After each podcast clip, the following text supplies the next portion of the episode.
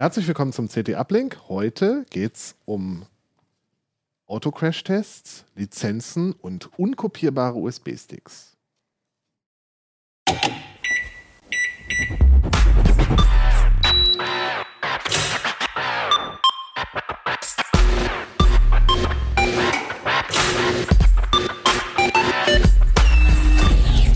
CT Uplink. Ja, schön, dass ihr uns wieder zuschaut. Es gibt eine neue CT und damit auch neuen Uplink mit neuen spannenden Themen.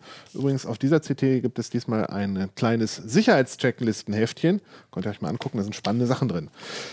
Drei Themen haben wir uns ausgesucht für diesen Uplink und zu diesen drei Themen haben wir drei wunderbare Gäste. Ich fange mal der Reihe nach an.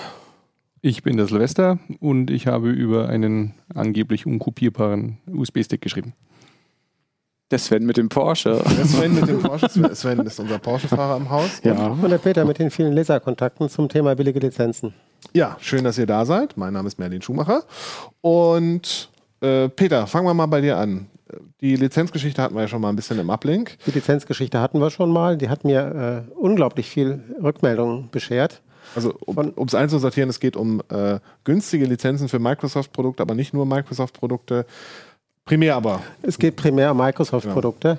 und zwar um Lizenzen, die man nicht auf irgendeiner obskuren eBay-Liste oder Website kaufen kann, sondern die es äh, ganz konventionell bei Edeka zu kaufen gibt und die trotzdem sich durch erhebliche äh, Preisnachlässe im Vergleich zu Listenpreisen äh, auszeichnen. Wir hatten das vor acht Wochen berichtet und es gab viele, viele Lesermeldungen, die entweder meinten, das kann überhaupt nicht sein, das ist viel zu billig, das muss illegal sein. Und äh, auf der anderen Seite auch äh, tatsächlich selbst Microsoft-Partner, die uns gesagt haben, wir haben das für unsere Kunden gekauft, haben wir denn jetzt was Illegales gekauft oder ist das vielleicht noch ganz koscher? es gab also wirklich sehr, sehr viel Unsicherheit und wir haben deswegen nachgeforscht und nachgehakt.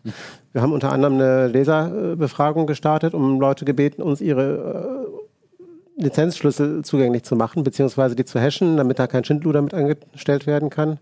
Aber uns die Hashes zu schicken und wir haben die Hashes auf Tabletten kontrollieren können und haben dann also auch sowohl bei diesem Händler, der dahinter steckt, das ist eine Firma Lizengo, nachgeforscht und waren vor Ort und haben verzweifelt, allerdings bislang mit sehr wenig Erfolg, äh, versucht, Informationen von Microsoft zu kriegen. Und? Wie sieht's aus? Sind die Dinger mittlerweile, sind wir mittlerweile sicher, ob die legal oder illegal sind? letztendliche tausendprozentige Sicherheit kann es nicht geben. Aber auch nachdem ich jetzt acht Wochen wie wild recherchiert habe, ähm, komme ich eigentlich zu dem unerwarteten Schluss, äh, zumindest als Käufer kann einem da niemand ans Bein pinkeln. Das muss soweit Hasenrein sein auch wenn ich nach Redaktionsschluss des Artikels jetzt eine, endlich eine äh, Ankündigung von Microsoft gekriegt habe. In den nächsten Tagen würden wir Nachricht von ihren Rechtsanwälten kriegen. Sie hätten da inzwischen eigene Nachforschung angestellt. Aber bislang sind das eigentlich alles irgendwelche äh, Verweise auf die Zukunft und ich habe nichts Handfestes. Hm? Obwohl ähm, keine Antwort ist auch eine Antwort, muss man fast sagen. Wir haben also intensiv bei Microsoft nachgehakt und äh, Testkäufe gemacht und unsere Lizenzen bei Microsoft überprüfen lassen und kriegten dann also nach mehreren vergeblichen Anläufen irgendwann mal, also wir haben wirklich äh, die Originalteile, da, äh, Belege dahin geschickt und eine eidesstattliche Erklärung und ich weiß nicht, was alles für einen Aufwand getrieben und kriegten dann also nach acht Wochen von einer beauftragten Presseagentur äh, einen Formbrief, der uns über die äh, allgemein bekannten Recht Gerichtsurteile zum Thema mit gebrauchten Soft zum Handel mit gebrauchten Softwarelizenzen aufklärt, obwohl es hier nach allen Maßregeln nicht um gebrauchte Software, sondern um neue Software geht. Edeka verkauft ja wenig gebrauchte Sachen, muss man dazu sagen. Nicht dafür bekannt. Zumindest. Edeka ist da eigentlich auch nur als äh, Vermittler äh, zugange. Der eigentliche Anbieter heißt Lizengo. Ja, bei Edeka skurril, kann man also eine PIN sozusagen kaufen, die kriegt man auf dem Kassenbon und mit der PIN kann man bei Lizengo auf die Website gehen und kann damit dann also den Download okay. und den ja, Lizenzschlüssel ja schaffen. Hightech. Ähm, aber äh, man hat sich da offensichtlich so nachlässig und so unwillig damit beschäftigt, dass ich eigentlich nur sagen kann, erstens, als Kunde habe ich überhaupt keine Chance, äh, genauere Sachen über die Lizenz rauszukriegen. Und schon deswegen kann mir niemand äh, irgendwie nachsagen, ich hätte irgendwelche unrechtmäßigen Sachen angestellt und gekauft. Und wir waren unter anderem auch bei der Firma selbst und haben da recherchiert. Und es stellt sich raus, die Firma schwört Stein und Bein. Äh, sie kaufen nur Lizenzen von offiziellen Microsoft-Distributoren, kaufen die bloß mit hohen Mengenrabatten äh, verbucht jede Lizenz einzeln, auch wenn das Lizenzen sind, die aus irgendwelchen Bündeln kommen und möglicherweise im 100er-Pack gekauft sind. Äh, der Anbieter sagt, der kann für jede einzelne Lizenz nachweisen, das ist die Lizenz, die kommt aus jeder Bündelbestellung und äh, die ist nachvollziehbar. Ich finde es sehr erstaunlich, dass Microsoft so gar nicht darauf reagiert und hm. auch so, also auch wenn wir nachfragen oder wahrscheinlich ist es für Otto Normalverbraucher unmöglich, da irgendwie dran zu kommen, dass jemand irgendwas anderes sagt, außer Formbrief Nummer drei. Mhm. Ähm, das finde ich sehr erstaunlich. Gibt es da irgendwie was so eine Vermutung, warum das so ist? Also zunächst mal ähm, ist es extrem ärgerlich, weil es sowohl Kunden verunsichert, selbst professionelle Kunden, die eigentlich ähm, die besten Informationsquellen kriegen sollten. Und weil es auch die Distributoren verunsichert und die in Regen stellt, weil die sich natürlich irgendeiner Konkurrenz ausgesetzt sehen, die mit unschlagbaren Preisen da agiert. Kannst du uns noch mal einen Eindruck geben, wie der Preisabschlag da ist? Also wie viel billiger ist das dann? Also der Extremfall ist zum Beispiel Windows 10 Pro, das kostet laut Microsoft 260 Euro. Und bei Edeka kriege ich es für 30. Ich wüsste jetzt, wo ich es kaufen würde. Ich als Linux-User gar nicht, aber. okay. Es gibt auch äh, Software, die man als normalsterblicher Privatmann gar nicht kaufen kann, weil es Microsoft, weil Microsoft die bloß mit Volumenlizenzen abgibt. Aber da kann ich gleich noch was dazu sagen.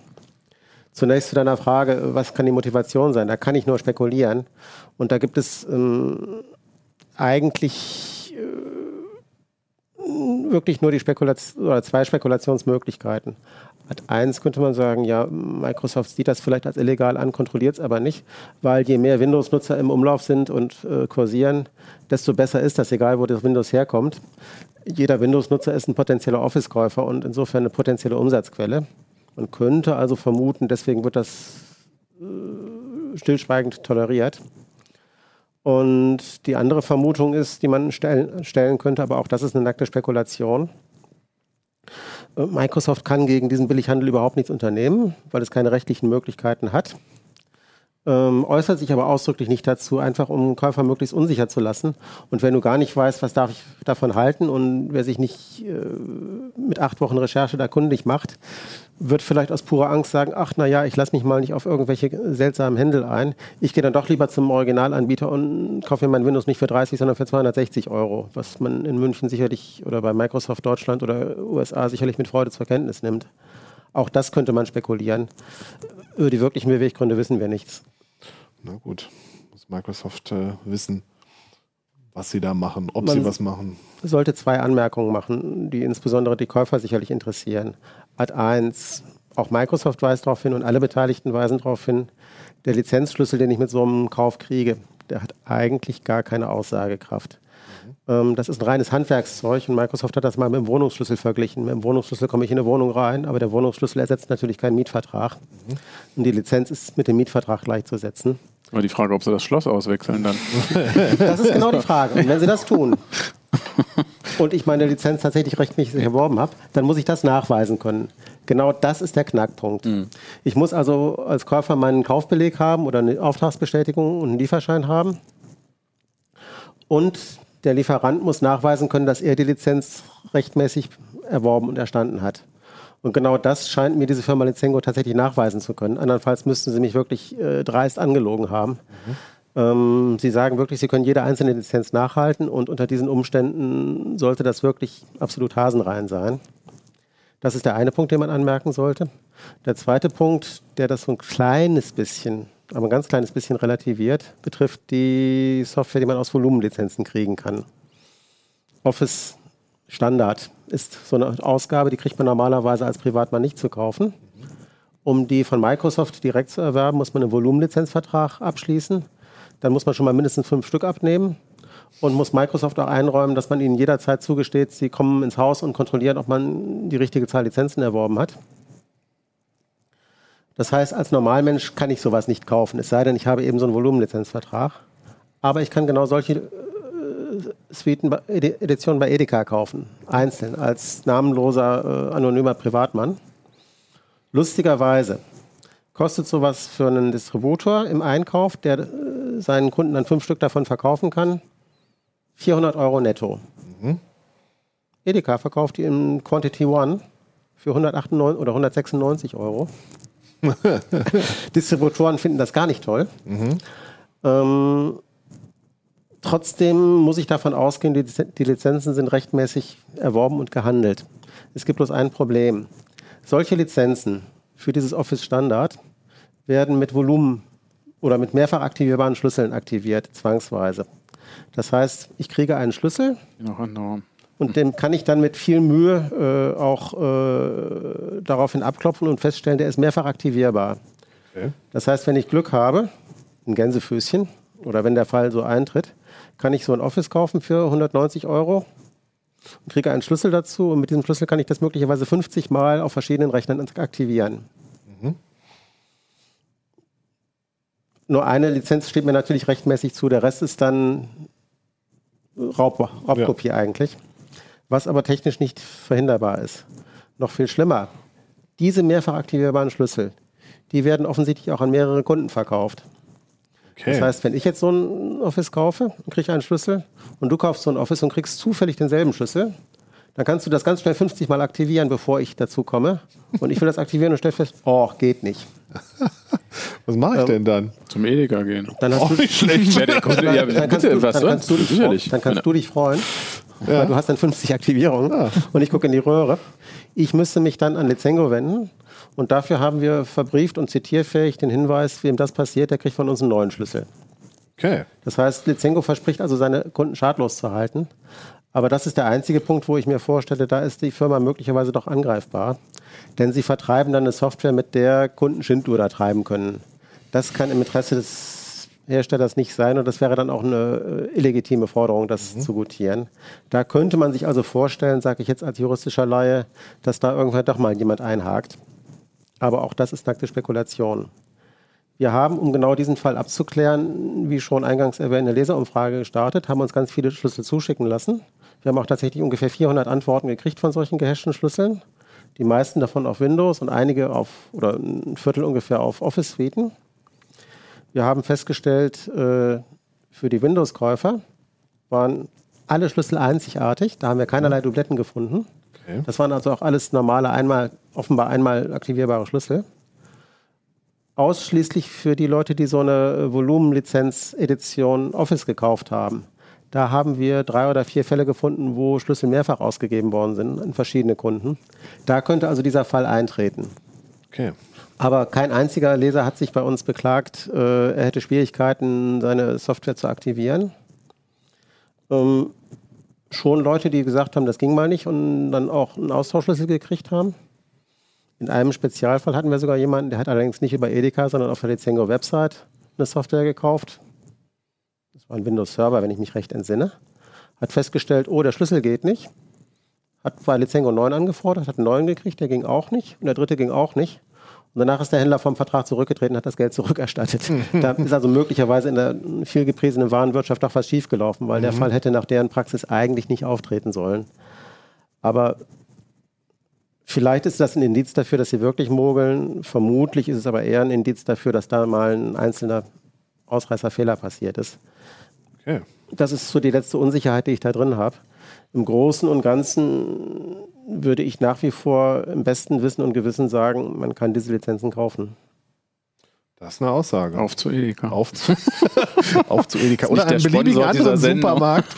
ähm, auch wenn es da vielleicht keine Windows-Lizenzen für wenig Geld gibt. Apropos Windows. Du hast dich mit Windows-Bordmitteln an einem USB-Stick zu schaffen gemacht. Das war aber ein besonderer USB-Stick. Ähm, ich habe gehört, es gibt eine schöne Hintergrundgeschichte dazu. Ja, wie soll ich damit anfangen, wie es eigentlich dazu kam? Äh, Ja, also du kannst ja erstmal erzählen, worum es in dem Artikel ging und dann vielleicht noch den schönen Hintergrund. Genau, also äh, es, ich bin eigentlich wie die Jungfrau zum Kinde gekommen, weil ich normalerweise mit Windows nichts am Hut habe. ähm, und mir ist halt ein Stick in die Hände gefallen und also das, die Hardware des USB-Sticks ist eine ganz normale USB-Stick. Ja?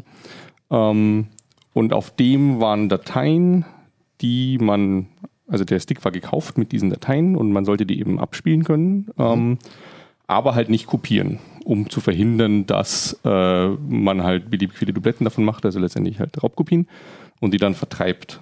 Äh, und das hat mich halt gejuckt, weil ich mir keine Situation vorstellen kann, also mit diesen Rahmenbedingungen, dass, dass man praktisch an einen beliebigen Rechner dieses Medium anschließt und das Medium selber ist ein beliebiger USB-Stick, also ist eine reine Softwarelösung, die irgendwie einen effektiven Kopierschutz äh, bieten kann.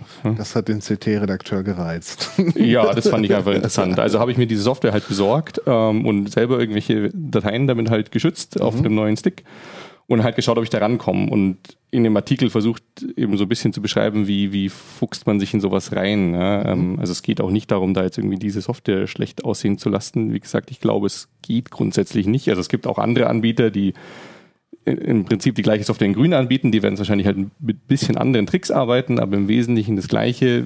Es lässt sich nicht sauber machen und man kann sich da sicher irgendwie reinfuchsen, weil Mhm. wenn ich eine Datei abspielen kann, kann ich sie lesen und wenn ich sie lesen kann, kann ich sie irgendwo schreiben und dann habe ich eine Kopie. Ja, die Frage ist nur, wie wurstelig ist es?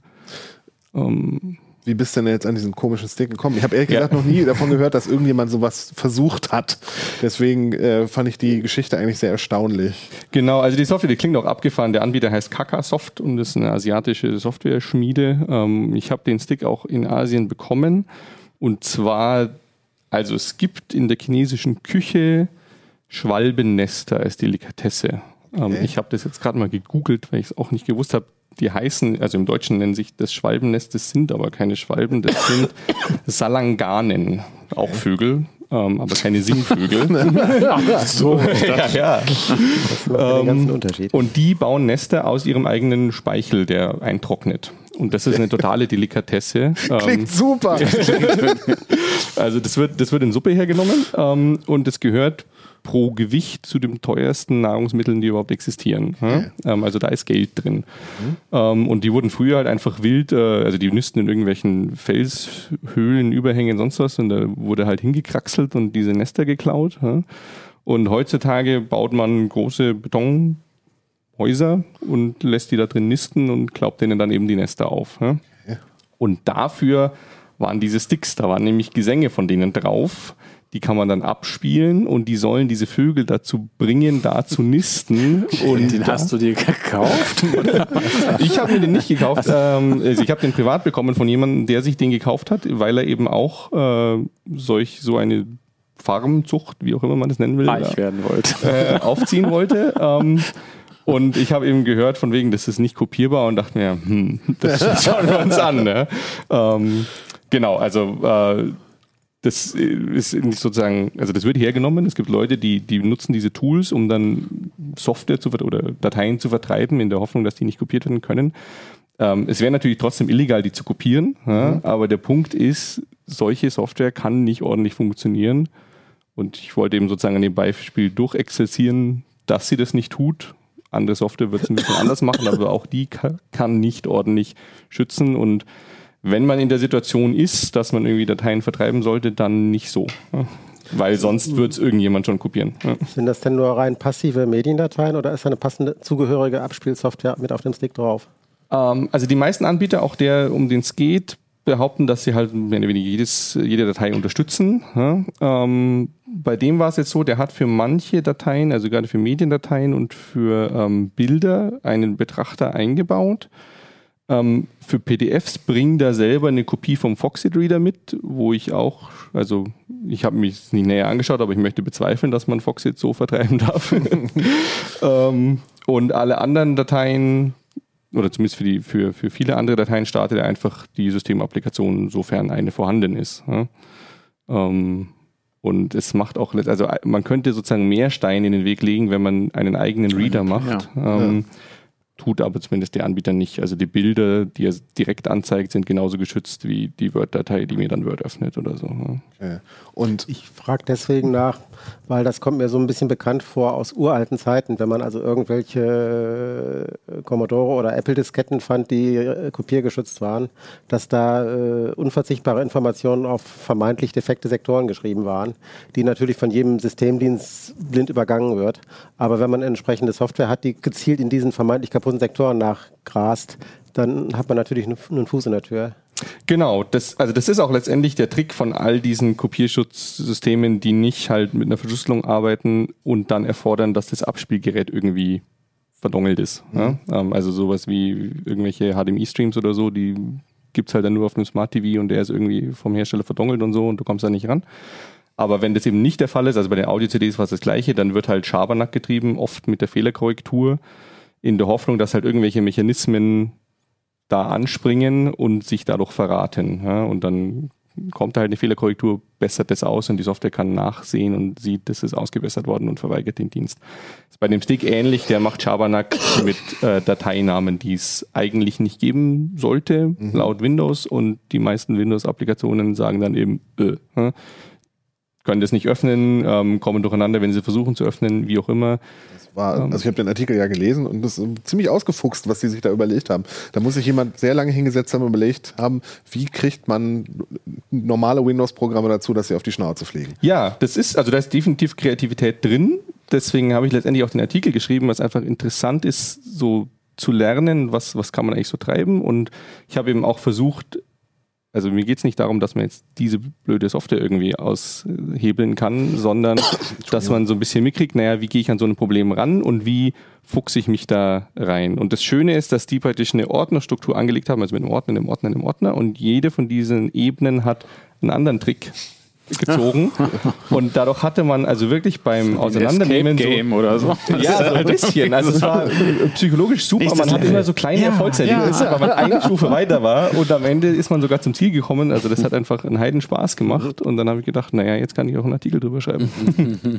Das ist witzig. Also, Sie haben, was haben Sie da benutzt? Irgendwie Unicode-Zeichen und alle möglichen Späße, Sie haben, ne? Sie haben Unicode-Zeichen benutzt, Sie haben ASCII-Steuerzeichen äh, benutzt, also insbesondere das ASCII-Delete-Zeichen, was ja eigentlich, also das stammt halt aus Zeiten, wo die, der Zeichensatz für alles Mögliche hergenommen worden ist, nicht nur für sichtbare Zeichen. Ne? Ähm, und äh, was aber eben gültiges ASCII ist und deswegen sogar in den alten DOS-Dateinamen äh, dann auch einfach drin okay. steht. Ne? Ähm, kann man nur nicht eintippen. Man kann es nur nicht eintippen, das ist genau der Witz. Ja? Man kann es nicht mal ordentlich copy-pasten, weil wenn man es pastet, wird es interpretiert und dann werden halt Zeichen gelöscht. Ah. also zumindest in der PowerShell. Ja? Ähm, und ähm, ja, sie haben mit Tricks gearbeitet, damit der Windows Explorer da das gar nicht erst richtig anfasst. Ähm, sie haben natürlich die Ordner versteckt und so. Ähm, solche Dinge. Äh, auch ganz interessant, also an diesen UTF-8-Dingen, das habe ich in dem Artikel dann ausgespart, weil ich sozusagen bei einem Tool, nämlich in der PowerShell bleiben wollte. Aber ich habe mir das auch unter Linux angeschaut und äh, weil ich als Linux-Nutzer mir gedacht habe, haha, Windows Scheiß-Applikationen und so, dann machst du halt die Linux-Kiste auf, dann floppt das schon. Mhm. Äh, und dann haben sich alle Shells, die ich zumindest ausprobiert habe, auch die Zeile an diesem blöden UTF-8-Ding ausgebissen. Die haben mir zwar einfacher angezeigt, was das ist, aber mhm. ich habe es nicht geschafft, den Namen dann einzugeben, also an CD weiterzugeben oder an LS oder was auch immer, sodass dieses Tool den Pfad dann nimmt und halt irgendwie Ordner halt anzeigt oder sonst was. Da ist also scheinbar immer beim Durchreichen, bis es dann auf Dateisystem-Ebene angekommen ist, irgendwas schiefgegangen und dann hat das Dateisystem halt gesagt, in dem Part gibt es nicht. Ja. Das ist wirklich ähm, ganz schön ausgefuchst. Aber an dem Stick selber, also irgendwie an der Stick-Hardware ist nichts. Nö, der Stick, der ist hier von der CD-Redaktion, habe ich mir einfach. Also, das ist auch, was diese Tools explizit bewerben. Ähm, man kann sozusagen jeden beliebigen USB-Stick in ein DRM-geschütztes äh, Speichermedium zur Distribution äh, verwandeln. Ähm, und ähm, also das kann man halt nicht, ja, man fällt dann auf die Nase. Ja. Mhm. Ähm, ich meine, man sieht schon daran, es gibt nach wie vor Probleme mit, äh, mit Raubkopien. Also auch irgendwelche Filme oder sonst was werden nach wie vor finden sich im Internet. Das heißt, wenn sogar solche Unternehmen, die ganze Branchen in der Kooperation haben, das nicht so hinkriegen, dass nicht irgendjemand das auseinandernehmen kann, dann kriegt natürlich auch nicht das Software-Tool für 30 Dollar oder so das hin. Am Ende geht es ja dann immer, ne? ist ja nur eine Frage des Aufwands, aber wahrscheinlich reicht es halt, um 95 oder 97 Prozent der Leute zu bremsen Klar. und die dann sagen, ah nee, dann Gut, das Geht ist halt natürlich eine kostenlose Rechnung, die man anstellen kann. Ja. Muss ich selber singen. Das Problem ist halt so ein bisschen, ähm, wenn es einer bricht, dann verbreitet sich halt die gebrochene Kopie. Ähm, also man hat dann sehr schnell das Problem, dass die ganzen anderen, die, die könnten das vielleicht nicht brechen, aber die kriegen halt dann diese Kopie einfach irgendwo her. Ja? Mhm. Das ist immer das Problem. Naja, man könnte natürlich auf alle Rechner ein Rootkit installieren und die Leute so hindern, also ganz am Anfang war ich skeptisch, diesen USB-Stick einzustecken. Ja, ich gedacht okay. so, oh Mann, oh Mann, oh Mann. Aber ähm, letztendlich habe ich es dann doch gewagt. ja, witzig. Ja, was Leute alles für Aufwand treiben, nur um so ein bisschen Daten zu schützen. Ja, ähm, also ich weiß nicht, es ist halt irgendwie so, meiner Meinung nach ist Kopierschutz sowieso so ein komischer Abwehrkampf, der irgendwie nie wirklich funktioniert und ähm, Gerade vor zwei Tagen war jetzt wieder, dass irgendein Spiel ist jetzt in der neuen Version, also in der gleichen Version rausgekommen, aber ohne diesen Denuvo Kopierschutz und mhm. läuft halt irgendwie 30 Prozent schneller und so. Und Also irgendwie ist es halt, man gängelt immer die Leute, die sich ehrlich kaufen. Ja, ja. Mit sehr zweifelhaftem Erfolg, weil selbst wenn der Aufwand gigantisch ist, irgendjemand bricht es schon und dann verteilt es halt zigtausendfach. Ja, klar. Apropos zigtausendfach und viele Daten. Sven, du warst mal wieder Autofahren. Ja, naja, nicht selber, Dann- ich habe fahren lassen. Du Das war viel lassen. bequemer. Ja, ja. Simu fahren lassen simuliert. Simuliert ne? fahren lassen sind wir in der nächsten Fiktionsebene angelangt, auf jeden Fall. Genau, wir haben vor z- zwei Jahren hatten wir mal eine Geschichte, da war der Merlin ja auch dabei. Stimmt. Genau. Der, der kleine sich- Merlin wird Der kleine Merlin, als ja. der kleine Merlin noch Volontär war. Genau, der hat das nämlich war das Ergebnis. Lego gespielt. Äh, genau. Wir Das war das Ergebnis, er hat es kaputt gemacht. uns kaputt gemacht. Wir haben auch noch ein kleines Video Ja, dazu, okay, ich, vom vorbereitet. alten. Ah, cool. Das neue. Oh ja, das müssen wir erstmal vor. Dann, Zeigen wir das erstmal das müssen wir Video vom neuen. Das kam jetzt sehr schnell. Wir können aber auch erstmal was, was besprechen, weil so ein bisschen quatschen. müssen wir es schon noch Ja, anleihen. gut, da kommt- Weil die Brücke fängt ja an jetzt Genau. vor zwei Jahren. Also nochmal ganz ruhig.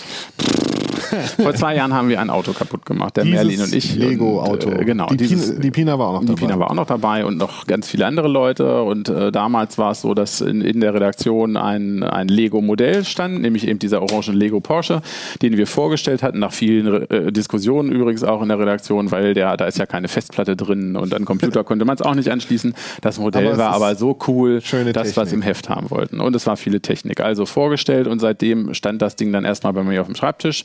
Und äh, die Volontärinnen und Volontäre des Verlags äh, hatten das dann natürlich auch immer stehen sehen und haben dann immer gesagt, da müsste man doch irgendwas mitmachen. Wir wollen coole Videos. Und dann haben sie immer gesagt, wir wollen das kaputt machen.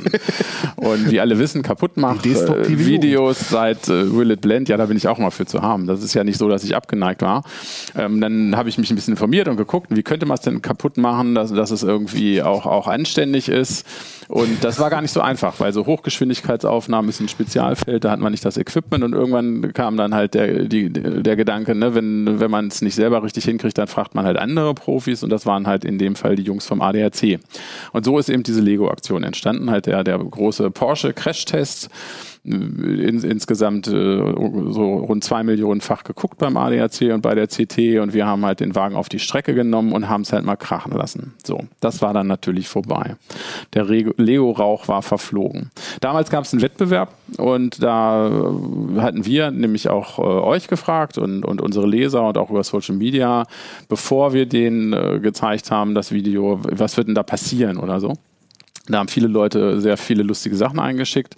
Die Leute, die das auch gehört hatten, waren eine Simulationsfirma aus Stuttgart, die heißt Dynamo und die machen eben sowas genau mit großen Autos eigentlich. Also die machen die nicht selber kaputt, aber die machen die im Computer kaputt und so werden heutzutage halt auch Autos entwickelt. Ja, macht auch Spaß auf jeden Fall. Naja, die hatten im Prinzip mal so ganz klar für sich beschlossen, ne? also eigentlich müssten wir das ja können, aber es war dann doch schwieriger. Das heißt, die haben das damals nicht hingekriegt.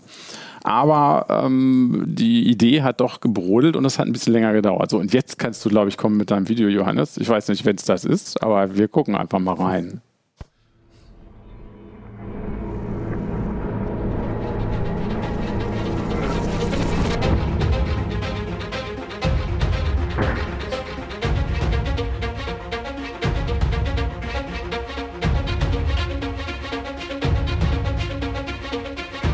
Ja, wir können ja auch schon ein bisschen quatschen, ne? Johannes, können wir quatschen oder sind wir off? Ah, okay, ja, dann quatsche ich doch einfach mal jetzt. Das ist nämlich unser, unser Teaser-Trailer, wo man schon ein bisschen so Eindrücke kriegt, was, was die da äh, Cooles gemacht haben. Und äh, das ist halt eben der, der Teaser für diese ganze Aktion, für die neue Aktion. Und im Prinzip haben die halt angefangen, erstmal dann sehr vorsichtig, vor allen Dingen einer, der Marco Thiele von Dynamor, der auch äh, kleine Kinder hat und der hat das so ein bisschen zum Familienprojekt gemacht. Und ach so, dann muss ich den hier auch mal hinstellen. Hat erstmal mit einem ganz kleinen, niedlichen Lego-Auto angefangen. Tara, das Scale Car, so ein kleines Ding, das haben die selber entworfen und hat dann in seinem Keller eine Crashstrecke aufgebaut. Also die große vom ADAC nachgebaut, in Holz, ganz klein, ein Katapult, mit dem er dieses kleine Ding auf 25 km/h beschleunigt hat. Also das hat, ist mehrere Tode gestorben, wurde halt mal wieder aufgebaut. ähm, und wa was hat er da gemacht? Er hat im Prinzip dann seine, die Software, die sie halt auch im Büro nutzen für die großen Sachen, hat er mal versucht, ob er damit halt auch das Crashverhalten von so einem Lego-Ding halt irgendwie äh, darstellen kann. Und das war gar nicht so einfach. Und als sie das fertig hatten, haben sie sich dann tatsächlich getraut, an unseren großen Te Crash-Test von damals, haben halt den Orangenen virtuell crashen lassen und haben sich dann bei uns gemeldet. Und böse wie ich war, äh, obwohl das alles schon ziemlich geil aussah, habe ich einfach mal hochgepokert und habe gesagt, na, das ist ja ein bisschen langweilig jetzt. Weil äh, so Sachen nachmachen, ne, das ist ja jetzt überhaupt nicht so schwer. War natürlich ein Arsch voll Arbeit. und äh, tatsächlich äh, waren die dann auch so gut drauf, dass sie gesagt haben, sie nehmen eine Challenge an und die bestand halt daraus, dass es nicht nur ein Modell sein sollte, sondern zwei Modelle. Das heißt, wir haben noch einen Crashtest gemacht und die hatten die Aufgabe, quasi den Ausgang dieses Crashtests vorherzusagen. Mit zwei Autos, 60 km/h, ein Seitenaufprall wie Euro NCAP. Und welche Modelle haben wir da? Ja, da äh, kam der zweite schöne Faktor dazu, dass Lego inzwischen auch nicht untätig geblieben war, sondern ein zweites, ein zweites Modell herausgebracht hatte in demselben Formfaktor, den Bugatti. Und äh, auch den hatten wir in, in einer CT vorgestellt. Der ist vom letzten Jahr im Prinzip gewesen. Zum, ich glaube, zu Weihnachten letzten Jahres hatten sie den rausgebracht. Also das heißt, es gab auch einen ebenbürtigen äh, Gegner, obwohl Gegner ist es ja nicht, sehr böse, wenn einer in die Seite reinfährt. Ähm, aber es gab ein ebenbürtiges zweites Fahrzeug und äh, die zwei mussten jetzt halt gegeneinander antreten. Und ja, wir haben uns von denen halt äh, erklären lassen, was bei so einem Crashtest dann am Ende passieren soll und haben das natürlich dann auch äh, gegengetestet. Also das heißt, sind danach auch zum ADAC gefahren. Aber das machen wir erst in der 22. Und in der 21 geht es nur um die Simulation. Woher stammten denn überhaupt die Modelle? Haben die wirklich die Modelle dann sich hingesetzt und jedes Lego-Teil nochmal nachdesignt im Computer? Es ist tatsächlich so, dass sie an, an der Stelle erstmal einen großen Vorteil hatten, weil viele der Lego-Modelle tatsächlich als CAD-Dateien schon im Netz zu finden sind. Ah, okay. Da gibt's, äh, das hat natürlich auch damit zu tun, dass, dass äh, viele der Bauteile standardisiert sind. Ne? Lego mhm. gibt sich ja schon immer Mühe, möglichst nur mit Teilen zu arbeiten, die schon irgendwie im Markt sind. Und ich weiß gar nicht, wahrscheinlich sagen sie bei jedem Modell irgendwie, na okay, so zwei brauchen wir vielleicht, damit es dann doch so richtig aussieht, aber im Kern versuchen die schon irgendwie immer mit denselben Teilen ja zu arbeiten. Das spielt der Sache natürlich zu. Und dann ist es natürlich auch von Vorteil, dass es da eine riesige Community dahinter gibt, die, gibt, die sich einfach nach Kräften bemüht, halt alles und jedes Teilchen irgendwie online zu stellen. Also der Teil war einfach.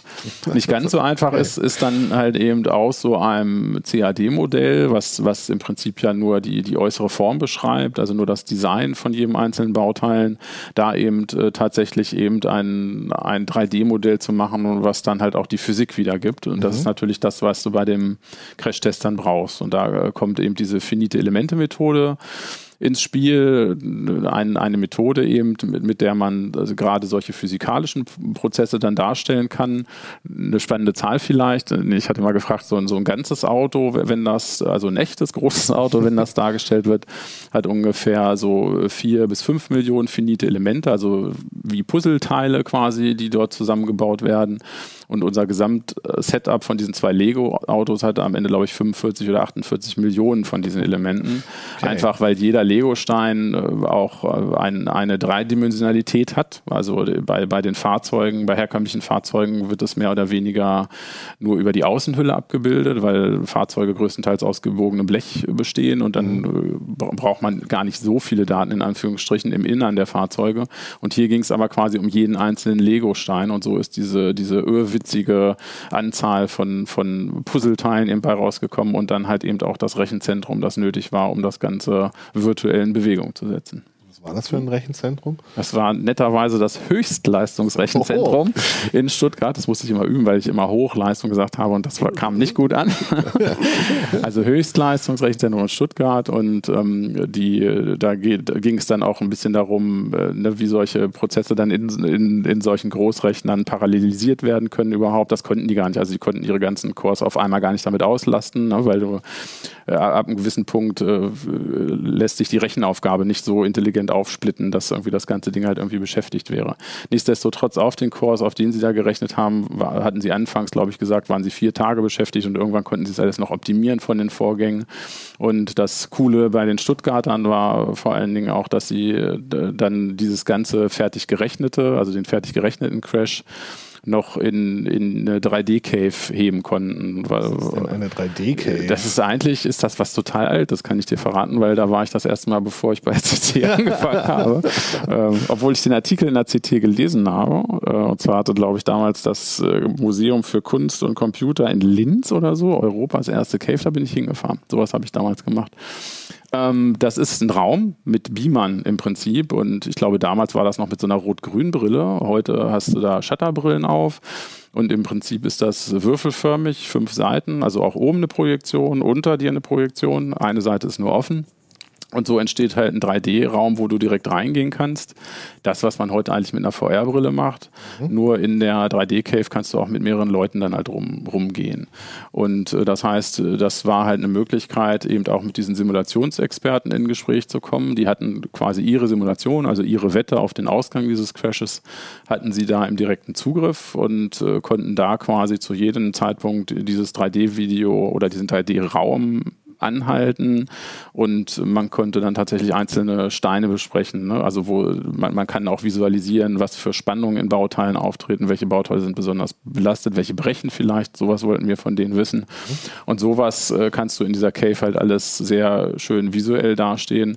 Ja, und stehst dann echt in so einem Raum, wo die halt irgendwie diese ganzen Lego-Dinger da um die Ohren fliegen. Das war schon ziemlich fantastisch. Nun weiß ich zwar nicht, was bei, der, äh, bei dem echten Crash hinterher rausgekommen ist, aber mir kommen da eigentlich so ein paar fundamentale Zweifel, wie gut das funktionieren kann. Denn mhm. wenn ich das Schrottmodell mal mir angucke, äh, das sieht ja so aus, als ob da kein einziger Lego-Stein kaputt gegangen wäre, sondern alles, was auseinandergeht, da ist einer gebrochen. Ja, ja, da brechen Das allermeiste ja. scheint also, ja äh, genau. Verbindungen zwischen einzelnen Steinen zu sein, die sich gelöst haben. Ja, das sagst du. Genau mhm. das ist ja was, was man eigentlich unmöglich äh, vorhersehen kann. Wenn so ein Stein um ein Tausendstel Millimeter stärker ausgeleiert ist, ist die Verbindung auf einmal sehr viel weniger fest oder äh, sehr viel fester. Da, das ist ja was, was du rechnerisch gar nicht vorhersehen kannst. Du sprichst da auf jeden Fall ein, eins der, der Hauptprobleme natürlich bei der Simulation an, weil eben diese Modelle über diese Zapfenverbindung weitgehend mhm. zusammengestellt sind. Das heißt, irgendwie so ungefähr 1200 von den rund 3.000 oder 4.000 Teilen von so einem Ding sind tatsächlich nur diese Zapfen. Mhm. Und die, die sind auch noch aus einem anderen Grund äh, problematisch, weil die so geschlitzt sind. Das heißt, die Festigkeit ähm, hängt auch noch davon ab, wie sie quasi äh, rotiert sind. Also weil die Festigkeit in der einen Richtung halt steifer ist als, als in die andere Richtung. Also das heißt, äh, da sind tatsächlich sehr viel Unbekannte drin, auf jeden Fall. Und Gab's denn bei dem anderen Modell, wurden da alle in die richtige Richtung gedreht? ich hatte das einmal spaßeshalber vor, vorgeschlagen für die Virtualität, äh, tatsächlich einfach eine mal in Crash-Richtung zu drehen im Rechner und eine einmal 90 Grad da kriegen. Da haben sie mir, glaube ich, einen Vogel gezeigt. Nein, das haben sie natürlich nicht gemacht. Ähm, aber das hätte mich interessiert, um, ne? weil man kommt, das, das, das abgefahren ist ja schon äh, eben die, diese, die, die, das Maß an Kontrolle, was man in diesem, in diesem virtuellen Raum halt darüber hat. Das find, finde ich, für mich immer wieder absolut faszinierend.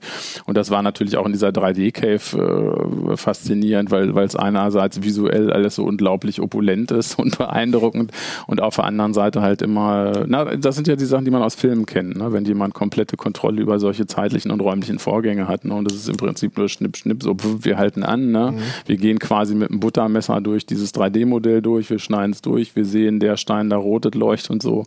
Das ist alles schon ziemlich Science Fiction gewesen. Fand ich cool. Klingt witzig. Und in der Cave konnte man auch wirklich bei jedem Stein gucken, wie verbiegt er sich zum Moment X. Ja, also ich war in, zu der, zur Kontrolle quasi nicht in der Lage. Man musste, im Prinzip ist, äh, gibt es ähm, ähm, Tags an den Brillen und auch äh, an dem Steuergerät, mit dem man das Ganze bedienen kann. Das brauchte allerdings äh, tatsächlich Übung. Also ich hatte das äh, versucht mhm. irgendwie und hätte wahrscheinlich in drei Minuten dann in die Cave gekotzt oder so, weil mir so schwindelig gewesen wäre. Der, äh, der nette Herr vom, vom HLS, ähm, äh, der konnte das halt aber. Und dann ist es tatsächlich so, dass man es beliebig anhalten kann und halt auch gerade in diesen Querschnittsdarstellungen, die eine besondere Faszination haben, dann halt auch eben über Farbkodierung halt zeigen kann, okay, hier an der Stelle könnte es halt eng werden. Und die haben tatsächlich eben versucht, was ich ihnen hoch anrechne, eben auch, auch im Vorhinein zu sagen, ne, welcher Stein könnte denn brechen oder so. Ne? Das war halt irgendwie ein Teil des Spiels. Aber du hast völlig recht, die, die Herausforderung ist natürlich gigantisch und obwohl es eigentlich nur ein Spielzeug ist, ist es ähm, ungleich komplexer gewesen ja. als die Crash-Aufgaben, die, die in der Realität tatsächlich auszuführen sind. Schweißverbindungen zwischen Blechen sind wahrscheinlich sehr viel besser prognostizierbar als mhm. Steckverbindungen zwischen solchen Teilen. Ja, auch da gab es ganz interessante äh, Informationen halt irgendwie noch, weil auch bei den Schweiß, weil du sagst, mit Blechen, so klassischerweise geht es da mehr eben nicht ums Versagen, sondern ums Energie wegbringen durch Verbiegen, durch Verformung. Mhm. Ne, durch die Verformung im Fahrzeug wird dann im Crash halt einfach Energie abgeleitet. Und was ich da gelernt habe, dass bei neueren Fahrzeugen aber viel mit hochfesten Stahlsorten gearbeitet wird, ähm, die dann halt aber auch wieder spröder sind. Ne? Also die, bei, man versucht bei der Fahrzeugherstellung Gewicht zu sparen, das ist natürlich auch Thema Elektromobilität. Ne? Da hast du irgendwie ein paar Tonnen Akkus irgendwie drunter geschraubt, also muss das Ding leichter werden. Und das wiederum führt dann auch dazu, wenn sie spröde Stahlsorten nehmen, dass es dann doch plötzlich wieder ums Brechen geht, was natürlich auch von der Simulation her wieder eine ganz andere Geschichte ja. ist als nur das Verbiegen, da, sondern es werden halt in den Fahrzeugen Sollbruchstellen wirklich eingebaut und man guckt dann halt wirklich, ne, wo kollabiert die Struktur an welcher Stelle und wie faltet sie sich so galant, dass man vielleicht noch mit einem Lächeln aussteigen kann. Daraus ist ja dann irgendwie so ein bisschen eine Wette geworden, ne? Äh, ja, naja, das ist halt schon eine Challenge, weil halt eben dieser Realitätscheck halt beim ADAC halt noch, noch aussteht. Ne? Und äh, deshalb haben sich natürlich auch die, die Jungs von Dynamo da mächtig ins Zeug gelegt, um dann halt irgendwie da möglichst äh, valide Prognose zu erstellen und uns halt zu sagen, wie, wie die Wracks von den zwei Autos dann aussehen werden nach dem Crash. Und das erfahren wir dann aber erst in zwei Wochen. Das erfahren wir jetzt in der 22. Aber davor gibt es viel cooles Material, viel cooles Videomaterial.